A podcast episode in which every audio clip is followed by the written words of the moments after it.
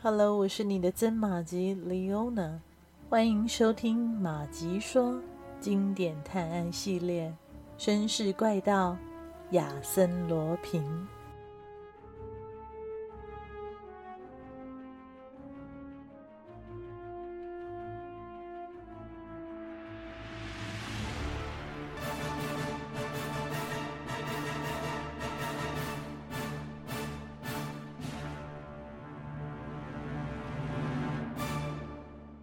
事情越来越明朗了。德斯玛丽翁曾经收到的匿名信说，黄金已经起运了，看来是确切的消息。存放黄金的地窖与终点之间可能有一个滞留的隐藏处，要不然就是正在等待运送中。现在重要的是弄清楚美丽的赫莱纳号躲在哪个角落里，等待着良机触发。之前埃塞雷斯以火星语发信号，而西蒙老头在埃塞雷斯死后继续操盘着，无疑是为了自己的打算。他要把黄金从卢昂和勒阿弗尔用汽船运送到东方。亚森罗平嘱咐亚邦守着贝尔杜工地，又对克拉丽采取了严密的保护措施，自己则和贝尔瓦一起赶往芒特。晚上九点，汽车奔驰在圣日耳曼和芒特的公路上。巴特里斯对整件事还有几个疑点不明白。首先，埃塞雷斯七月四号早晨七点十九分杀死的那个人究竟是谁？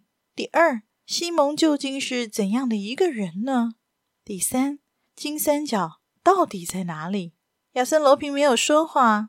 上尉忍不住地说：“究竟怎么了？你不答话，好像忧心忡忡。也许是这样吧。”亚森罗平说：“上尉啊，我对您很坦率呀，也非常关注您的事情。可是我得向您承认呢，我有一个最重要的问题和一个目标，现在我得全力以赴，那就是追踪这批被盗走的黄金。我不想让他们从我手中溜走。”在芒特，他们没花多久时间就打听到有个和西蒙老头长得很像的旅客住进了三 D 旅馆，现在正在四楼的一间客房里睡觉。于是他们前往三 D 旅馆，亚森罗平住在楼下，而巴特里斯由于腿的缘故，怕引人注意，便住进了另一家旅馆。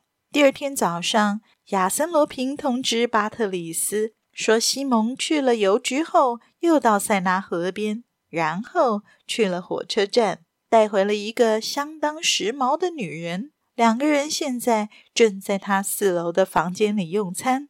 下午四点的时候，亚森罗平让巴特里斯赶快到城边塞纳河对面的一间小咖啡店会合。在那里，巴特里斯看见西蒙在堤岸上散步，他背着手。一副闲晃的样子，眼睛却不时地朝着塞纳河上张望着。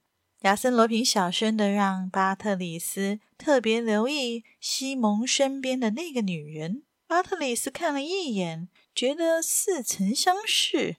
这时候，那女人递给西蒙一张蓝色的电报纸。西蒙读完后，跟他交谈了一会儿，似乎是在商量去向。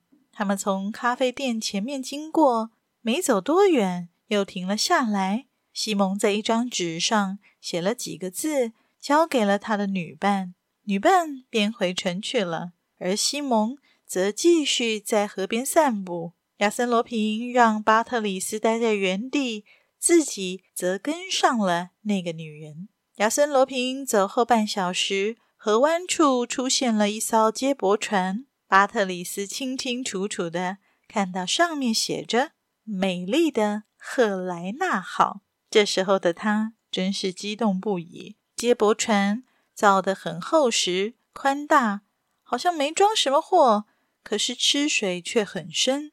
船上面坐着两名船员，他们漫不经心地坐在那里抽烟。大概过了一个小时，亚森罗平回来了。他也看到了美丽的赫莱纳号，并且看到西蒙已经上了小船。巴特里斯想通知警方，却被亚森·罗平阻止了。他们回到三地旅馆，然后乘坐汽车往维尔农方向驶去。公路在维斯尼河岸下面几公里处穿过河流。当他们到达罗斯尼的时候，美丽的赫莱纳号已经进入拉罗神龟窝峰下的大河湾。公路从这里通向伯尼埃尔的国道。这一次旅程至少要三小时，而汽车可以爬坡走近路。十五分钟后，亚森·罗平他们已经到了伯尼埃尔。亚森·罗平让汽车停下来，下车，从小路走到了河滩，找到了一条小船，跳进船里，竟然睡觉去了。过了几小时，亚森·罗平终于醒了。尽管有些不满，巴特里斯还是决定和他一起准备行动。他们没有做任何的交谈。村里的钟声响了十一下，美丽的克莱纳号出现了。巴特里斯有些激动，亚森罗平使劲划着双桨向江心前进。忽然，一个黑影出现在月光中。那个黑影在那里待了十到十五分钟。亚森罗平迟疑了一下。把小船掉头向河滩划去。巴特里斯不知道发生了什么事，他以为亚森罗平想放弃行动，于是急切地问：“您在干什么？您为什么要背道而驶呢？为什么呢？”亚森罗平跳到岸上，把手伸向巴特里斯，并且说：“我们被骗了，或者说的正确一点，是我受骗了。赶快，我们得赶快上路，上尉。”贝尔瓦站在船上不动。他把船一推，抓起桨说：“如果你害怕了，我就一个人去，我不需要任何人的帮忙。”亚森·罗平无奈地回答：“一会儿见吧，上尉，我在旅馆等你了。”贝尔瓦巴特里斯毫不费劲地把船划到了河中央，并且以威严的声音命令着美丽的赫莱纳号停下来。他登上了船，说自己是军方派来检查船只的。船上的人都很配合。但是贝尔瓦巴特里斯既没有看见西蒙老头，更没有找到黄金。船里的船舱几乎可以说是全空的。船员告诉贝尔瓦，这条船已经被军需处征用了，现在要到卢昂。至于在芒特上船的西蒙，是专程来给付他们费用的。办完事情之后，就搭火车去卢昂了。两天前，他们在巴黎装了很多袋子。昨天晚上，又把货转到了从波瓦西下游开来的一艘叫做“羚羊号”的小汽轮上。小汽轮开得很快，可能已经过了卢昂。在此之前，他们曾替埃塞雷斯运过货，每一次给的报酬都很丰厚。巴特里斯急忙回到岸上去找亚森·罗平。把情况全部告诉了他，但是亚森·罗平一点也不着急，让巴特里斯跟他一起上车，自己坐到了司机的位置上，就直接往巴黎方向开去。巴特里斯急坏了，大声的质问着亚森·罗平。亚森·罗平笑着告诉他，那两个水手是骗子，是西蒙老头设下的一个圈套。他现在人正在巴黎。巴特里斯很惊讶，西蒙竟然在巴黎，而我的克拉丽也在巴黎呀。于是他就没有再反对了。亚森罗平又接着说：“西蒙很狡猾，他这么做是为了摆脱我，调虎离山。是他牵着我们从地窖走到贝尔杜工地，上了那条接驳船，听了那个人的话，赶到芒特。他想让我们继续追下去。”到卢昂，到勒阿弗尔，一直到世界的尽头。结果呢，什么都找不到。所以，放弃追寻才是我们现在应该做的。汽车全速行驶着，亚森罗平提到了一个问题：他觉得在芒特看见的那个女人很可疑，总让他联想到龙沙兰特号上向他们提供情况的那个人。这个女人到底是谁？沉默了一会儿后，巴特里斯随口说：“难道会是格雷戈瓦？”您说什么？格雷戈瓦？是的，在咖啡店里抓住布林赖夫的那天，他们说格雷戈瓦是女的。哦，我的上帝啊！您的记事本上只字未提啊，上尉。如果早知道，我就会猜到这个船夫就是格雷戈瓦，我们也不会浪费整整一个晚上了。不过，没关系，还来得及。汽车已经到达巴黎附近，巴特里斯变得越来越不安。他们沿着堤岸行驶，贝尔都工地没有人，堤岸下面也没有。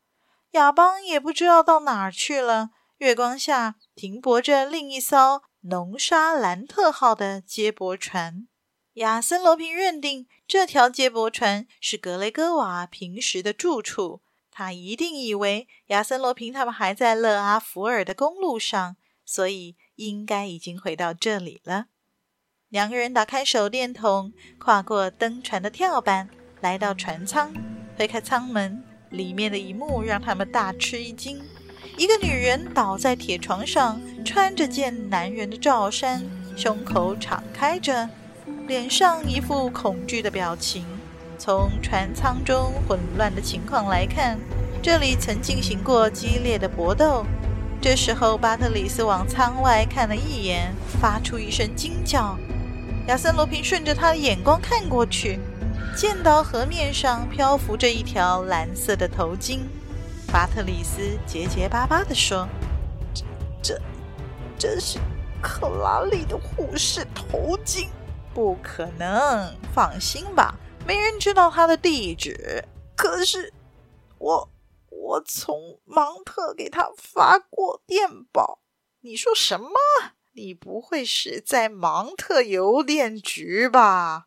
是的，而且这个女人，这个被杀害的女人，当时她，她就在那里。你这糊涂虫啊，上尉！巴特里斯不顾一切地跑了出去。半小时后，他手里拿着两份电报回来了，是在克拉丽的桌上找到的。第一份是他发的，而第二份。很明显是西蒙发的，内容是：事态严重，计划改变，我们将返回。你今晚九点就在你家花园的小门等候。巴特里斯上尉亲笔。非常感谢您的收听，希望马吉们收听节目之后也别忘了按下赞助键，以实际的行动支持马吉创作更多有趣的故事。也欢迎加入马吉的 Facebook 本专。搜寻马吉说，芝麻的麻，吉利的吉，说故事的说，更欢迎大家帮忙转发分享，让更多的朋友认识这个节目。绅士怪盗亚森罗平，我们下集再续。